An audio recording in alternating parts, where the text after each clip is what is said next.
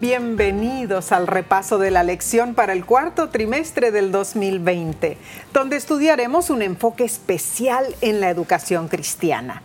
La lección 1 para el 3 de octubre se titula La educación en el jardín del Edén. Yo soy Necipita Grieve y aquí estamos con el pastor Omar Grieve, felices, ¿no es cierto? Contentos, ¿por qué? Porque de vuelta eh, nos unimos contigo para compenetrarnos en el estudio semanal de la escuela sabática. Claro que sí. Y entonces, Omar, ¿por qué no empezamos con el versículo principal de esta semana? ¿No es cierto? El versículo del sábado 26 de septiembre dice en Job 36, 22 lo siguiente. Dice allí, he aquí que Dios es excelso en su poder. ¿Qué enseñador semejante a él? Aquí, Omar, vemos la, nota tónica, ¿no es cierto?, del discurso de Eliú, el amigo de, de Job. Él deseaba destacar la idea de que Dios es un gran maestro, lógicamente. Sí lo es. Claro. Tomando esto en cuenta, debemos ver las providencias divinas como lecciones que si las aprendemos bien, eh, nos harán prosperar. Ah, pero si las rechazamos, Omar, acarrearán adversidad. Sí, las consecuencias son funestas. Claro, claro. La mayoría de nosotros conocemos la historia de, Génesis, el capítulo 1 al 3, ¿no es, es cierto? el punto principal para todo lo que es la educación y la enseñanza a la primer pareja. Oh, interesantísimo, porque esta historia parece seguir una, una, serie lógica de acontecimientos y la secuencia que vemos es normalmente en primer lugar Dios crea. En segundo lugar, Dios instruye a Adán y a Eva, ¿no es cierto? Y en tercer lugar, Adán y Eva pecan. Cuarto lugar, Adán y Eva son desterrados del Edén. Entonces, haciendo un análisis de esto, podemos percibir a través de los eventos, el elenco, el escenario y la historia. ¿No es cierto? Puntos claves en la secuencia, eh, yo diría, profética y escatológica eh, de los comienzos de este mundo y también el comienzo del pecado. En verdad, interesantísimo todo esto todo lo que ocurrió eh, en el Edén nos muestra el carácter de Dios y lo que significa para nosotros hasta el día de hoy. Ahora, Omar, ¿qué podemos aprender en la actualidad de este primer relato de la educación en el jardín del Edén? Bueno, podemos aprender eh, el genio detrás de nuestro creador. Mm. Eh, él al hacer este globo terráqueo y todos los astros alrededor, Él nos dio pasos en la enseñanza universal. Vemos nosotros también, sí, de que eh, al ir construyendo y haciendo todo, usando las leyes de la física, usando todas las leyes que la ciencia hoy se alarda, eh, vemos que el Señor le, decía a, a la primer pareja y a los que iban a existir más adelante de que todas esas leyes enseñaban y apuntaban al genio maestro de nuestro Creador, Cristo Jesús. Increíble entonces el privilegio que tuvieron, ¿no es cierto? Fue algo increíble. Para Adán y Eva recibir esa enseñanza directamente de parte del Creador. Exactamente, y yo estoy emocionado con esta lección esta semana. Eh, ¿Qué te parece, Nesí, si pasamos a la lección del domingo? Porque expande más y nos lleva a entender un poco la secuencia y el porqué de las cosas. Claro, por supuesto. Pasemos entonces. El título del domingo es La primer escuela. Y aunque a mí no se me ocurra que haya habido, bueno, un aula de por sí de Bueno, el mundo era el aula, el mundo. la, la, idea tiene mucho peso, yo creo, ¿no? Si consideramos la dinámica entre docente y alumno, esta es una relación ideal. O sea, Dios con sus criaturas. Eh, podemos deducir esta dinámica mirando los procesos y los ejemplos que el creador y primer maestro, Omar, puso delante de nosotros para enseñarnos lecciones prácticas. Nos imaginamos solamente lo que Adán y Eva habrán aprendido en ese mundo que todavía no había traspasado la ley de Dios.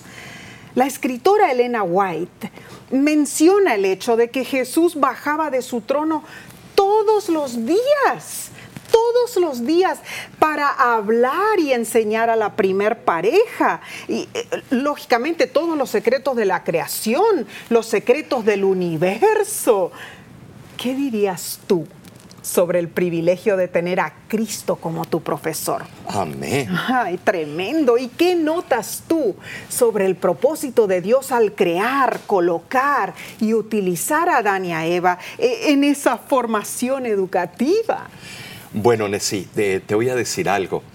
Eh, cuando Cristo bajaba y él enseñaba. También él tenía una razón especial por ser él mismo y no mandar a otro. Claro. Eh, te voy a decir por qué. Porque en el cielo había ocurrido una rebelión. Oh. Y tenía que ser el propio creador de la primer pareja que viniese a explicarles lo que había acontecido allá, lo que podría acontecer también Aquí... Si ellos desobedecían. Eh, sí, claro. Ah. Entonces, eh, Él venía para enseñarles, entrenarlos.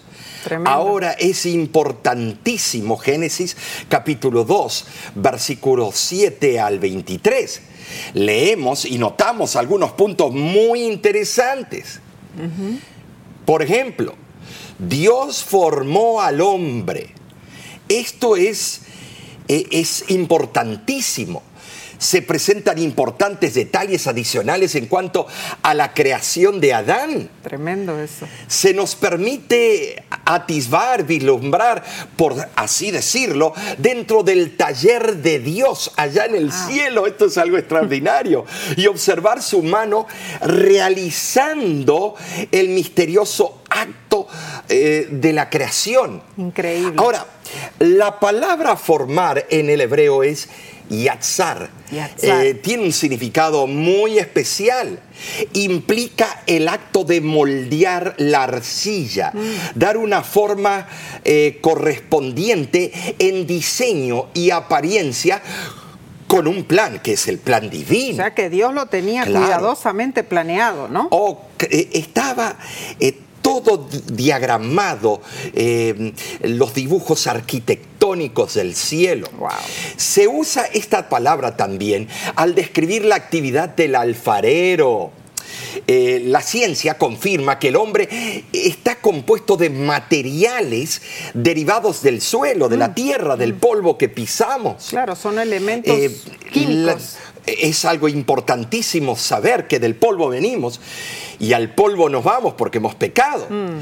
La descomposición del cuerpo humano después de la muerte eh, eh, da testimonio eh, de esto, de este mismo hecho. Si tú vas a la universidad y vas a la morgue, ellos tienen partes de cuerpos eh, desintegrados y le preguntas, ¿y qué son esos elementos que vemos en, eh, en ese vaso desintegrado? polvo, fósforo, calcio, diferentes elementos. claro, claro. Ahora, los principales elementos que constituyen eh, el cuerpo, por supuesto, es el oxígeno, número uno, con carbono, vemos nosotros hidrógeno y nitrógeno. Mm, son los cuatro elementos principales. Claro, los cuatro elementos. Y existen muchos otros en proporciones menores, pero todos son importantísimos, mm. porque si hay un desbalance en el cuerpo, trae tremendo caos. Mm, tremendo. Ahora, eh, vemos nosotros que cuando la Biblia dice, cuán, cierto, ¿no es cierto? Eh, que el hombre fue hecho del polvo de la tierra. no se equivoca la Biblia, no se contradice con la ciencia. Y también dice que volverá a la tierra de donde fue tomado, como lo vemos en el libro de Eclesiastés, capítulo 12, versículo 7. Claro, claro. Ahora es importante notar el proceso de la creación y también el proceso de la inversa, el proceso de la muerte ah, después del pecado. Tremendo eso, Omar. Y en el capítulo 2, eh, estos versículos que estamos mencionando, ¿no es cierto? En segundo lugar, vemos eh, que se menciona el aliento de vida. Oh, importantísimo. Aliento, neshama en el hebreo. Sí, sí, no es solo un soplo, porque cualquiera de nosotros soplamos eh, en un peluche Mm. eh, y no vive ese peluche. Eh, es más que... Es, algo más. Eh, Aliento de vida, Neshama, es el poder proveniente de la fuente de toda vida, el principio vitalizador, lo que entró en el cuerpo inerte de Adán. palabra preciosa, ¿sabes Tremendo. por qué? Porque también hay un complemento a esa palabra, la palabra ruaj, que es corriente creadora, Corriente que creadora. viene del transformador. Eh, esa corriente en sí no es inteligencia, sino es el poder de Dios. que se une con el cuerpo. Impresionante eso. Entonces este Neshama o, o Ruach, como mencionaste, ¿no es cierto? Aliento de vida, corriente creadora, es el instrumento por el cual la chispa de vida fue transferi- transferida al cuerpo de Adán. Eso se dice que es el aliento de Dios. El mismo pensamiento, lógicamente, aparece en Job capítulo 33, Importantísimo. versículo 4, donde Versículo. dice, el soplo, Neshamah, del omnipotente, me dio vida. Así que, Omar, e- e- ese soplo impartido al hombre, el aliento, es equivalente a su vida, es la vida misma. Exactamente. Es algo impresionante, pero en tercer lugar, Nessie, en este mismo capítulo, vemos que es un ser viviente. Oh, pero ese es el resultado. Ese es el resultado de la unión del Neshama con el polvo de la tierra y forma un Nefesh. Ahora, vemos lo que pasa. Aliento de vida se une con el Neshama y el hombre se convirtió en un ser viviente, Nefesh, en el hebreo. La palabra Nefesh tiene una diversidad de significados. Por ejemplo, Nessie, eh, vidas o ser pensante, Oh. un ser con raciocinio, Entonces ahí es que tenemos que notar la unión de esos dos Elementos. elementos forma el compuesto que es el cuerpo viviente, el cuerpo pensante. igual que la sal, unes dos elementos y se forma un compuesto. Entonces los pensamientos nuestros, nuestra razón de vivir, nuestro raciocinio es lo que ocurre con la unión de esos dos elementos. Exactamente, pero hay un cuarto punto también Mm. en el mismo capítulo 2. Dios plantó un huerto. Se desconoce la ubicación del Edén, Mm. Claro. porque imagínate, si hubiese alguna parte del Edén, hoy en día estaríamos todos haciendo peregrinaje para ir a adorarlo. Peleándonos por un pedacito por de un tierra. pedacito de tierra. El diluvio alteró de tal manera los rasgos físicos originales de la tierra como para hacer imposible la ubicación actual de las localidades antediluvianas. Comúnmente eh, vemos nosotros, nos referimos a este huerto del Edén como el paraíso. Algunos Paraíso. creen que ahora el paraíso está entre el cielo y la tierra, algo en el medio. ¿Y de dónde viene esa palabra? Eh, bueno, la palabra paraíso es Edén. El paraíso está en el cielo ahora. Vemos nosotros claramente. La palabra significa en el original, en el hebreo, o en el persa, significa parque. Parque. Viene de la palabra mm, hebrea pardes. Y aparece unas pocas veces en el Antiguo Testamento. Claro. Ahora también el punto número 5, vemos que en Génesis 2, Dios dio permiso para comer de todo árbol. También estaba el árbol de la vida, que tenía propiedades de extender la vida. Entonces era parte del menú diverso que tenían. Claro. Ahora, el árbol de la vida para mí tenía un ingrediente divino, aún mayor que el resto. O sea que cuando uno comía del árbol de la vida, uno estaba comiendo de un ingrediente divino que prolongaba la vida. Entonces quedaba vida eterna. Claro. Y vemos que se habla de cuatro ríos y se trata de dar un punto geográfico. Pero no hay paralelos con los ríos de hoy en día, porque el diluvio cambió toda la topografía de la tierra. Es, claro, es, interesante notar en realidad que ah, cuando vemos que el diluvio destruyó toda esa topografía, ¿no es cierto? imposible entonces tratar de eh, eh, pensar o poner teoría a dónde estaba el jardín del Edén o a dónde estaba el árbol de la vida.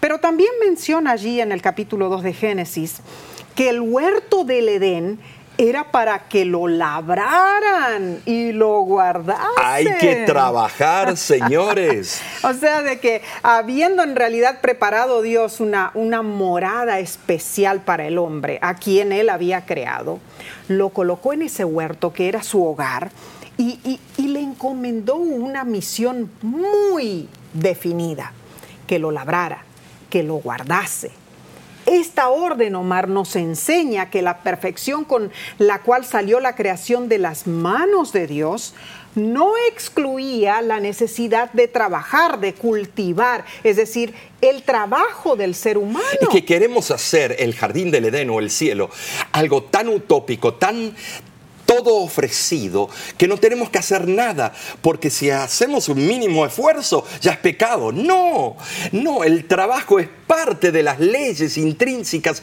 del universo. Claro, claro, entonces lo que encontramos allí en el versículo, el verbo guardar, llamar en el hebreo, que significa custodiar, vigilar, preservar, observar y retener firmemente. Yo me acuerdo, Omar, Ah, lógicamente nuestro huertito, ¿no es cierto? Que tenemos allí tomates, pepinos, de diferentes tipos de vegetales, ¿no es cierto? Precioso nuestro huerto, pero ¿qué es lo que tenemos que hacer todos los días? Guardarlo, revisarlo, estar pendiente de que las plantitas estén bien. Es un trabajo constante, ¿no es cierto? Así es. Otro punto interesante, debemos notar el punto número 7. Adán debía estudiar a los animales creados y ocuparse en la importante tarea de darles nombres apropiados, oh, para la cual necesitaba una comprensión de ellos y de sus hábitos. Mm, tremendo. Eh, esto es eh, una de las ramas de la ciencia, eh, zoología. Y vemos nosotros que esto lo capacitaría o quizá demostraría que estaba capacitado para gobernarlos. Eh, también vemos nosotros en este proceso el punto número 8, que también creó Dios la ayuda idónea para Adán. Oh. Sí, aquí te tengo a ti, a mi lado. Eh, esto es apropiado para las necesidades de la primer pareja y para el resto de la descendencia. Claro, claro. Eh, los animales habían He sido creados con compañeras en grupos, pero el hombre fue creado como un individuo solitario. Sin embargo, no era el propósito de Dios que él estuviera solo por largo tiempo como la soledad. Eh, sería perjudicial para él. Y entonces en ese, en ese contexto Dios de una de sus costillas le hace su ayuda idónea, que son iguales en la creación. Eh, es algo hermoso y fueron hechos para ser felices. Tremendo el plan maravilloso de nuestro Creador, ¿no es cierto? Nuestro amante Padre Celestial. la lección del lunes nos trae algo sumamente importante pero en estos momentos tenemos algo especial para ti. Volvemos en unos segundos.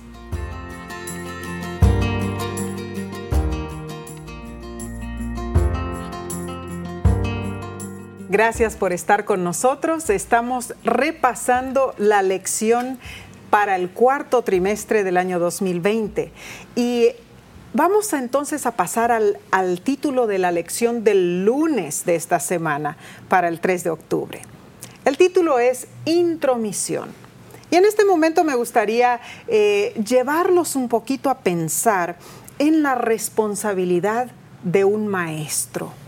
qué, trabajo tan impresionante que hacen nuestros eh, maestros. Eh, es el trabajo más importante, yo digo, en la humanidad, porque eh, tú ves a famosos peloteros, ves a, alguien como Messi, quienes enseñan a sus hijos? Mm. Personas que no ganan ni una décima parte, no, ni un por ciento de los millones que ganan ellos. Es. Eh, ¿Quién enseña al hijo del presidente, los hijos de los reyes, eh, los hijos de quien sea? Es que los maestros... Son la base de la sociedad. Son la base de la sociedad. Ellos forman a nuestros hijos en esos años de escuela, ¿no es cierto? Le tenemos que estar sumamente agradecidos. Y, sabes, Omar, yo recuerdo a mi tía Emi. Mi tía Emi fue maestra de escuela adventista toda su vida.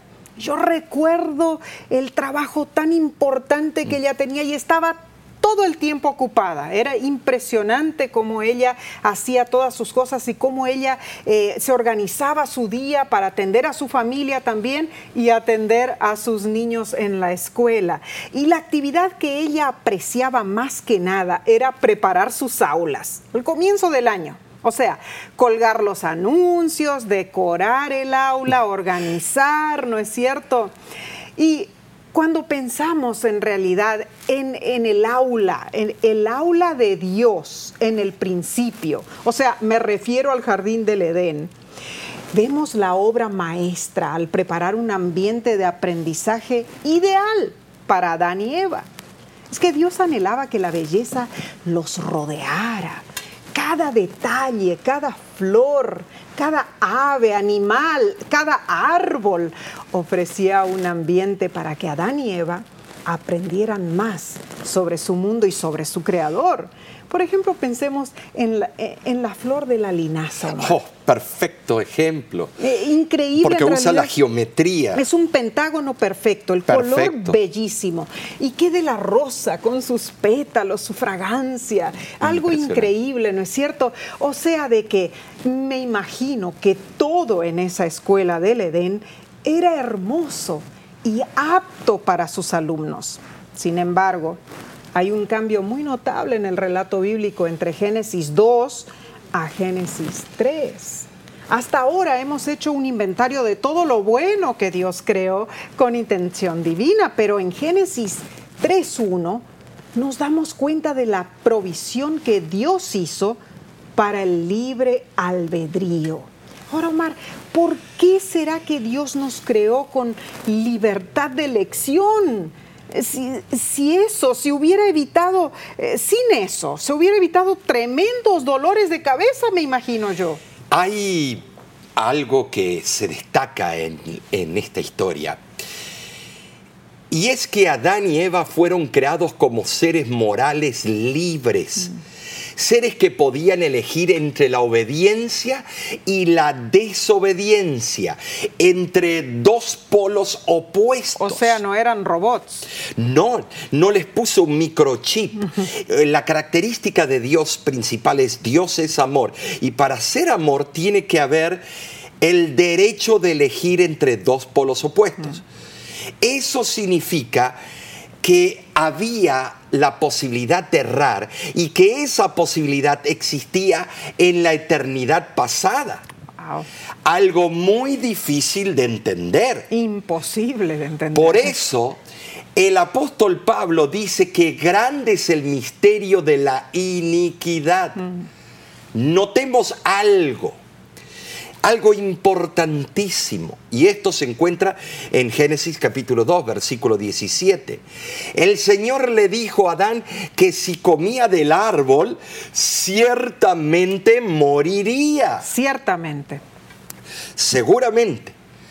Ahora, cuando Eva en Génesis capítulo 3, versículo 3 repitió ese mandato, no lo expresó con tanta fuerza, omitió la palabra ciertamente. Mm. Ahí está el problema. Aquí se presenta en la historia el elemento negativo. Mm un maestro astuto y perverso, utilizando la ironía, sátira y toda clase de engaño. Eso es lo que hizo Satanás, porque Satanás también es un maestro, un maestro negativo, un maestro diabólico. Y eso lo corroboramos con el libro de Juan, capítulo 8, versículo 44. Lo llama padre de la mentira a Satanás, o sea, el maestro de todas las mentiras. Un verdadero maestro no enseña a mentir. Fíjate que eh, Primera de Juan, capítulo 3, versículo 4, aclara que el pecado es la infracción de la ley. Mm. Satanás acusó a Dios de que sus leyes eran injustas, que nadie las podía guardar. Mm. El libro, eh, yo diría, de la historia de la redención, escrito por Elena White, cuenta que la caída fue un proceso gradual. Oh, o sea, no fue algo automático en, un momento. No, fue un proceso gradual, no sabemos cuánto tiempo. Eh, fue el proceso que poquito a poquito eh, llegó Eva a casi a olfatear la fruta, casi tocarla. Oh, También menciona que cuando se acerca Eva al árbol prohibido, Satanás ya había dado un mordisco al fruto prohibido. Va, porque era su plan ya. Claro. Mm. Entonces, con esa psicología barata, él le dijo a la mujer, mira, yo ya la probé y no estoy muerto. Mm. ¿Ves? Dios se equivocó. Eh, esto es parafraseado, yo lo, lo digo, pero esa es la manera que se expresó. ¿Qué diferencia entre la escuela de Dios y la de Satanás?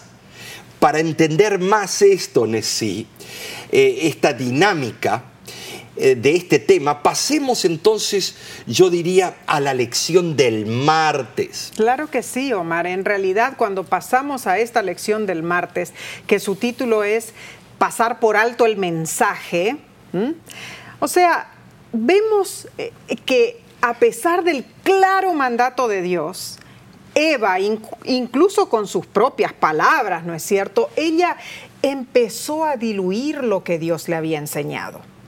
Así se comportan muchos estudiantes cuando quieren salirse con la suya. Desean alcanzar sus deseos a todas cuestas. Quieren llegar a la meta por la tangente.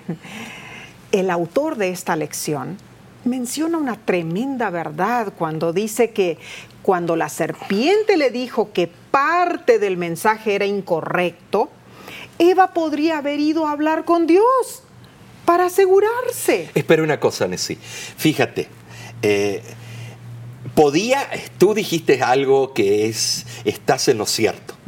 Eh, ella podía haber dicho, ok, eh, serpiente, quiero saber más de lo que tú sabes, pero espera un momentito y hubiera ella comunicado con Dios, estaban las huestes celestiales alrededor del jardín, no había carencia de comunicación. Listos, para, contestar cualquier pregunta, pero ahí mostró su autosuficiencia. Mm, ahí está la cosa, ese es, el, ese es el problema en realidad, porque la belleza, o sea, la belleza de la educación en el Edén, es el acceso que los estudiantes tenían a su poderoso Maestro Cristo Jesús. Amén.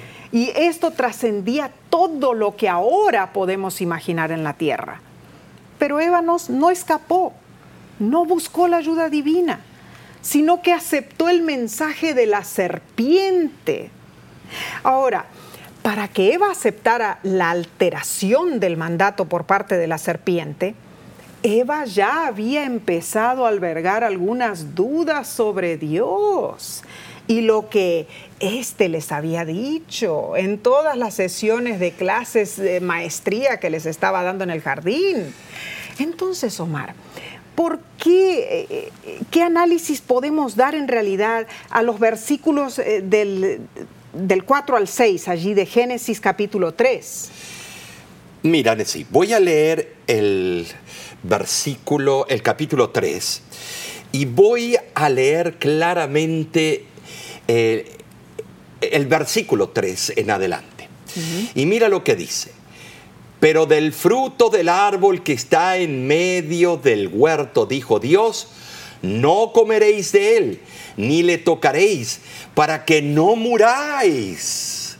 Entonces la serpiente dijo a la mujer, no moriréis sino que sabe Dios que el día que comáis de él serán abiertos vuestros ojos y seréis como Dios sabiendo el bien y el mal. Y vio la mujer que el árbol era bueno para comer y que era agradable a los ojos y árbol codiciable para alcanzar la sabiduría. Y tomó su fruto y comió y dio también a su marido, el cual comió así como ella. Dios había declarado. En ese momento nos damos cuenta, el día que de él comieres, ciertamente moriréis. Eva cambió esto y dijo, para que no muráis, en lugar de la plena seguridad, de la plena, bueno, yo digo, de la pena de muerte que seguiría la transgresión de, de la orden. Eva mencionó que la muerte podría seguir a un acto tal. Podría quizá, quizá seguir. Quizá.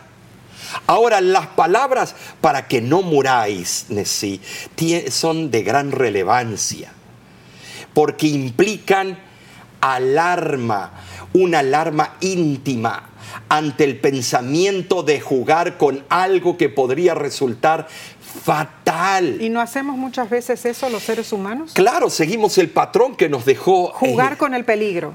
Eh, que nos dejó Adán y Eva. Eh, seguimos con eso, jugamos, hacemos un juego de ajedrez y nos creemos campeones hasta que viene la caída súbita. tremendo. Ahora, era una idea escondida debajo de una apariencia cínica ante la posibilidad que tal cosa pudiera ocurrir realmente. Cuando la serpiente dijo no moriréis, tenía el propósito de despertar la duda eh, la declaración tenía la apariencia engañosa de una afirmación eh, de autoridad. Ah, eh, es cierto eso. Yo veo que Satanás procedió a dar una razón plausible para la prohibición de Dios diciendo que los ojos de ella serían abiertos. Y ay, que fueron abiertos, ¿no es cierto? en primer lugar, ella acusó a Dios de envidiar la felicidad de sus criaturas.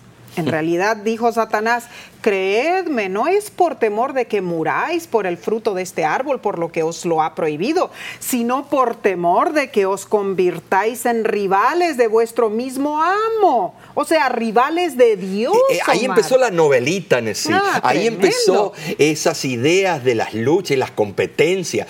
Hizo Satanás verla a Eva y a Adán que estaban en competencia con Dios. Claro, y, y además de acusar a Dios de envidiar a sus seres creados, ¿no es cierto? Acusó también a Dios de falsedad, Omar.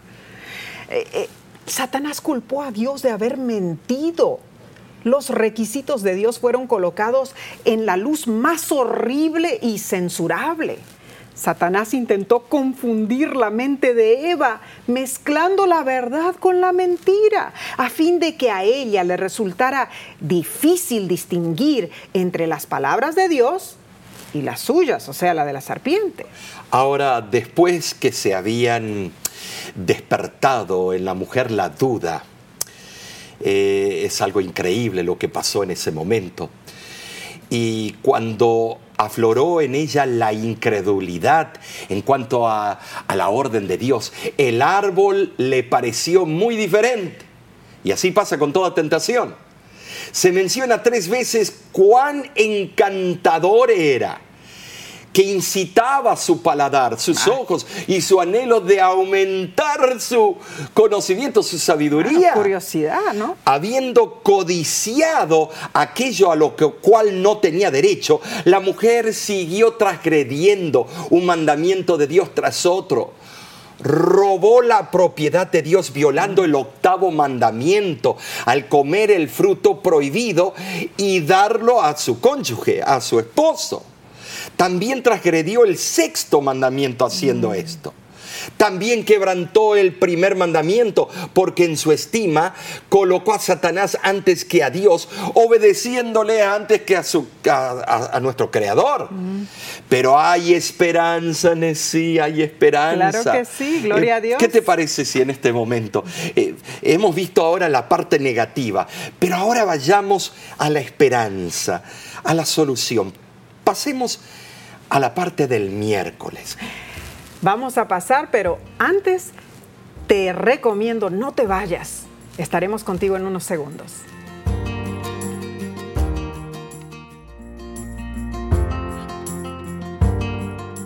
Volvemos nuevamente y te agradecemos por acompañarnos en este repaso especial de la lección de la escuela sabática para el cuarto trimestre del 2020.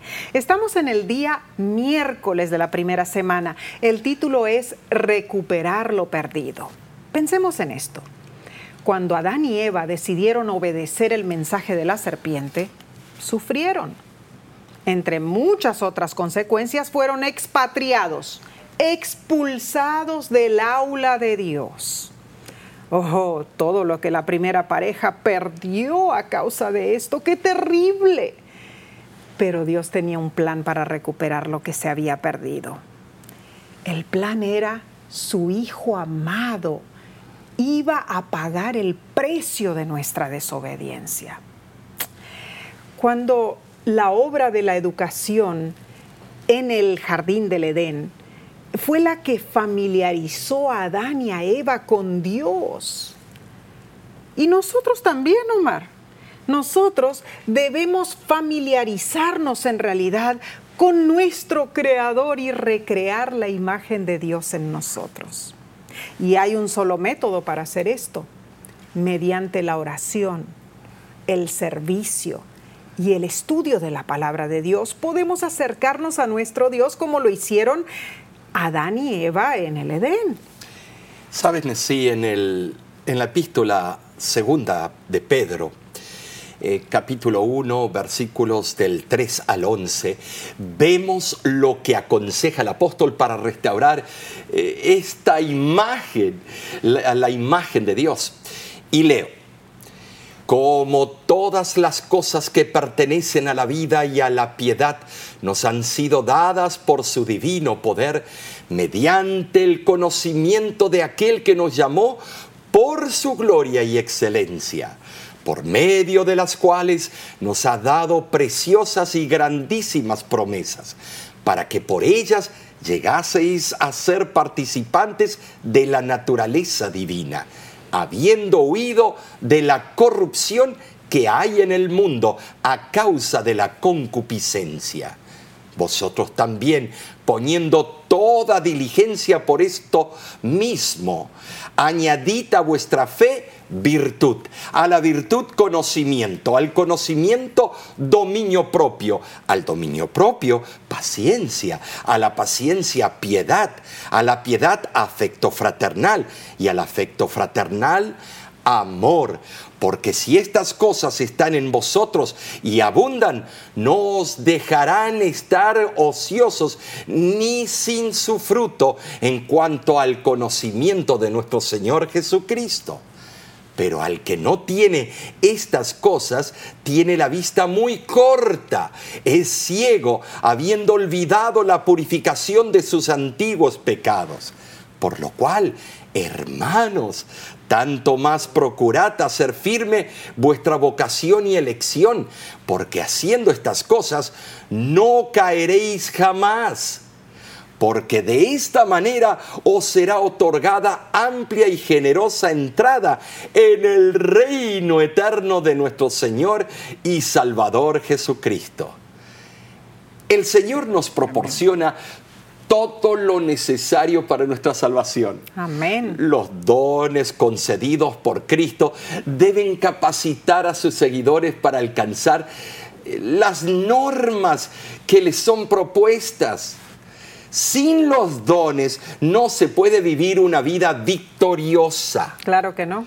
Por eso debemos aceptarlos y usarlos eh, en forma sabia, Nessie. Y, y, yo creo, Mar, que el cristiano puede creer en la, eh, crecer más bien en la vida santificada si coopera con Dios. Claro. El apóstol comienza allí en lo que leíste, ¿no es cierto? En esa lista de virtudes en este capítulo, llamada a veces con razón la escalera de Pedro. Y, y vemos en primer lugar lo siguiente. Virtud, que en el griego es aret, o sea, excelencia moral, limpios de la impureza mundanal. Luego menciona el conocimiento, gnosis. Sin duda se refiere a una comprensión práctica de los caminos y los planes de Dios para nosotros, conocer a Dios en su salvación. En tercer lugar, dominio propio. En el griego, ekrateia. Esto es sobriedad, moderación, autocontrol, Necesitamos tener el control propio en todas las áreas de nuestra vida. En cuarto lugar, paciencia, en el griego hupomón, firme perseverancia bajo la más dura adversidad. En quinto lugar, piedad o reverencia a Dios. En sexto lugar, afecto fraternal, en el griego, Filadelfia, amor hacia nuestros hermanos. Y en séptimo lugar, el amor más grande, el ágape, es la mayor de todas las virtudes. Ahí lo leemos en Primera de Corintios, eh, capítulo 13, versículo 13. Lo que debe gobernar todo lo que hacemos es el amor. Todas las otras virtudes se resumen en esta. Sin ella, las otras fracasan y son menos que nada. Por eso, yo eh, puedo añadir que cuando Dios dijo el amor todo lo puede, todo lo sufre, todo lo aguanta, todo lo soporta, el amor, perfecto, el amor ágape, es el que se reflejó en la cruz del Calvario. Claro que sí. es, es aquel que todo lo hizo, todo lo hizo. No nos debe faltar la visión espiritual, hermanos. Cuando esta falta, vemos borrosamente los valores espirituales y somos yo diría, incapaces de percibir su verdadero valor.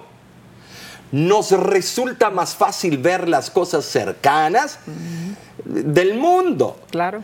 Para ampliar un poco más sobre esto, debemos compenetrarnos en la lección del jueves eh, para el primero de octubre, cuyo título es Los que desprecian la autoridad importantísimo título, Nessie. Claro que sí. Empiezo leyendo en Segunda de Pedro, capítulo 2, versículos 9 y 10, donde dice, sabe el Señor librar de tentación a los piadosos y reservar a los injustos para ser castigados en el día del juicio.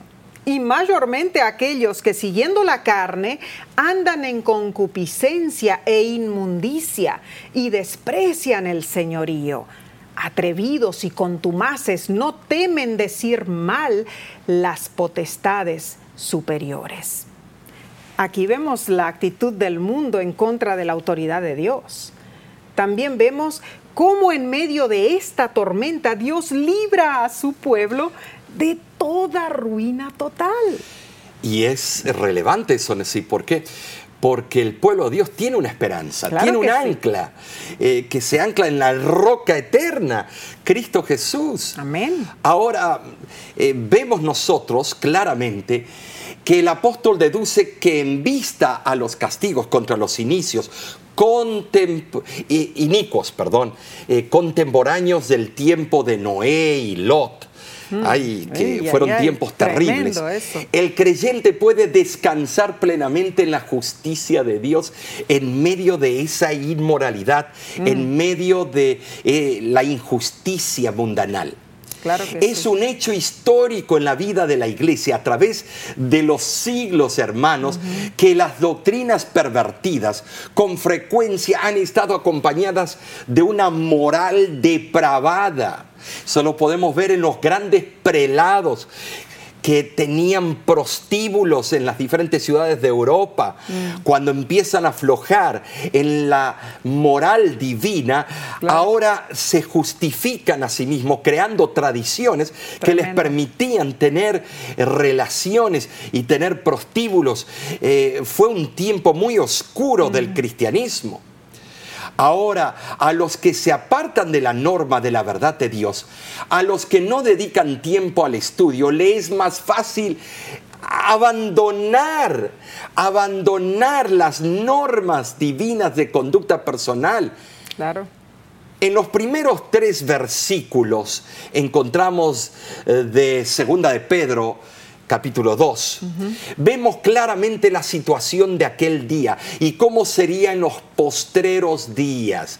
Y leo. Pero hubo también falsos profetas entre el pueblo, como habrá entre vosotros falsos maestros que introducirán encubiertamente herejías destructoras y aún negarán al Señor que los rescató, atrayendo sobre sí mismos destrucción repentina. Y muchos seguirán sus disoluciones, por causa de los cuales el camino de la verdad será blasfemado y por avaricia harán mercadería de vosotros con palabras fingidas. Sobre los tales ya de largo tiempo la condenación no se tarda y su perdición no se duerme. Qué tristeza será el día final ver los resultados de aquellos que aceptaron las enseñanzas eh, de los falsos maestros. Así sí. es, así es. ¿Por qué en este momento hagamos algo? Vamos a resumir, eh, vamos a resumir este asunto con el espíritu de profecía sí. Es importantísimo. ¿Por qué? Porque nos va a ampliar la mirada, la vista, para ver la relación de los falsos maestros y el verdadero maestro, la enseñanza que caduca y la enseñanza que es eterna. Amén. Ahora, mira, en Patriarcas y Profetas, página 32 y 33, hay una cita del todo particular. Nessie, ¿por qué no la lees? Claro que sí, vamos a leerla entonces. La santa pareja era no solo hijos bajo el cuidado paternal de Dios, sino también estudiantes que recibían instrucción de parte del Creador omnisciente. Eran visitados por ángeles y se gozaban en la comunión directa con su Hacedor sin ningún velo oscurecedor de por medio estaban llenos del vigor que procedía del árbol de la vida y su poder intelectual era apenas un poco menor que el de los ángeles. Los misterios del universo visible, las maravillas del perfecto en sabiduría, les suministraban una fuente inagotable de instrucción y placer las leyes y los procesos de la naturaleza que han sido objeto del estudio de los hombres durante seis mil años fueron puestos al alcance de su mente por el infinito forjador y sustentador de todo. Se entretenían con las hojas, las flores y los árboles, cosechando en cada uno de ellos los secretos de su vida. Adán estaba familiarizado con toda criatura viviente, desde el poderoso leviatán que juega entre las aguas hasta el más diminuto insecto que flota en el rayo del sol. A cada uno les había dado nombre y conocía su naturaleza y sus hábitos la gloria de Dios en los cielos, los innumerables mundos en sus ordenados movimientos, las diferencias de las nubes, los misterios de la luz y del sonido, de la noche y el día. Todo estaba abierto al estudio de nuestros primeros padres. El nombre de Dios estaba escrito en cada hoja del bosque o piedra de la montaña, en cada brillante estrella, en la tierra, en el aire y en el cielo. El orden y la armonía de la creación les hablaba de una sabiduría y un poder infinitos. Continuamente descubrían algo nuevo que llenaba su corazón del más profundo amor y les arrancaba nuevas expresiones de gratitud. Es increíble en sí. ¿Cómo podemos hoy usar los mismos eh, parámetros que usó el creador con la primer pareja. Están disponibles a nosotros. En la naturaleza, si estás en el desierto, puedes ver los cactus cuando florecen, puedes ver la alegría del creador y aprender algo. Pero si no estamos en la naturaleza y estamos en nuestro trabajo o escuela, ¿cómo podemos entonces encontrarlo? Dios nos da la oportunidad para aprender. Ahora, ¿Cómo podemos conocer mejor a Dios a través de nuestro trabajo? Somos débiles y susceptibles a la tentación. Y entonces cuando estamos en el trabajo podemos quizá ver eh, acciones buenas. Claro, en nuestros compañeros, ¿no es cierto? Comportamiento, actitudes. Todo eso es una manera de enseñar. Porque Satanás de por sí eh, quiere subyugarnos bajo su poder. ¿no es cierto? Entonces, ¿cómo podemos hallar eh, el poder en Dios para vencer? Bueno, hay una cita que es tremenda y que dice así lo siguiente. Satanás encuentra en los corazones humanos algún asidero en que hacerse firme. Es tal vez algún deseo pecaminoso que se acaricia, por medio del cual la tentación se fortalece. Pero Cristo declaró al hablar de sí mismo, Viene el príncipe de este mundo, mas no tiene nada en mí. Juan 14:30. Satanás no pudo encontrar nada en el Hijo de Dios que le permitiese ganar la victoria. Cristo guardó los mandamientos de su Padre y no hubo en él ningún pecado que Satanás pudiese sacar ventaja. Esta es la condición en que deben encontrarse los que han de poder subsistir en el tiempo de angustia. y esto lo encontramos en el conflicto de los siglos, eh, página 607. Ahí está el secreto entonces de vencer en realidad las tentaciones de Satanás. Tremendo, tremenda esa cita. Tenemos también la cuestión de la autoridad, Omar, la importancia de obedecer la autoridad de Dios en todo lo que hacemos, ¿no es cierto? Porque Dios es nuestro maestro y debemos aceptar eso. Eh, él tiene la autoridad, Él es el maestro que puede corregir y aconsejar. Ah. Eh, en esta cita dice lo siguiente, el gobierno de Dios no reconoce transigencias con el mal, ni en el hogar ni en la escuela se debe tolerar la desobediencia. Mm el libro Educación, página 262. Claro, en, realidad, cuando la, cuando la autoridad se vuelve borrosa en nuestra mente, ¿no es cierto? Aquellos que queremos hacer nuestra propia voluntad, las consecuencias son serias. Eh, son terribles, son funestas. Y te voy a decir por qué. Porque cuando le faltamos eh, le faltamos el respeto a nuestro maestro por excelencia, lo que estamos haciendo es bajar el estandarte de Dios y su códice eh, penal que rige el universo y estamos llamándolo, tuteando a Dios y llamándolo como uno más del montón y que podemos fallarle respeto y que sus reglamentos y los otros pueden ser modificados de acuerdo a la circunstancia, mm. la ética situacional que lo llaman algunos psicólogos. Ahora debemos notar claramente que nuestro Maestro quiere lo mejor para nosotros. Amén. Tú y yo, sí somos estudiantes, de Él. Eh, todos somos estudiantes. Y debemos contemplarlo y enamorarnos del gran Maestro. Amén. Y cuando lo contemplamos, eh, hay una palabra en el inglés que dice, eh, I have a crush. yo estoy, enamorado. de Él. ¿Te has sentido enamorado de tu maestro, de sus características, de su carácter, eh, de sus obras, de lo que él hizo en la cruz del Calvario por ti y por mí? Mm. ¿Qué dices tú? Para ti, ¿qué es ese maestro para ti? Él me enseña lo básico para que yo sea salva. Y en eso yo tengo que basar mi fe. ¿No es cierto? O sea, de que ser agradecidos a Dios en todo, porque Él lo ha pensado todo en detalle y Él sabe lo que es mejor para ti, para mí, para ti, Omar, o sea, de que tenemos que confiar en nuestro Padre Celestial y respetarlo, porque Él es nuestro Maestro máximo.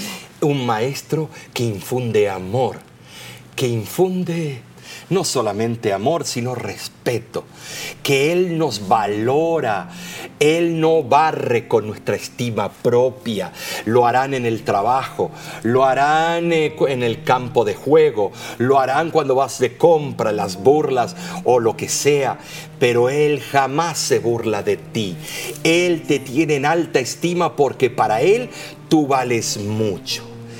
Y porque vales mucho, Él dice, renueva tus votos conmigo. Y cuando vayas a estudiar con los otros estudiantes de tu clase, eh, de la escuela sabática, demuestra ese amor, esa tolerancia, eh, que podemos estar de acuerdo a no estar de acuerdo, en respeto, por supuesto. Así que en sí, al haber estudiado esta lección, grandes lecciones objetivas sacamos. Y de nuestra parte, tuya y mía, le decimos a ustedes, les esperamos al estudio de esta próxima lección. Únete con nosotros, inscríbete en nuestro canal de YouTube, invita a otros a hacerlo también, donde podremos gozarnos juntos en el estudio de la palabra. Amén. Te esperamos vamos a gozarnos juntos en el Señor.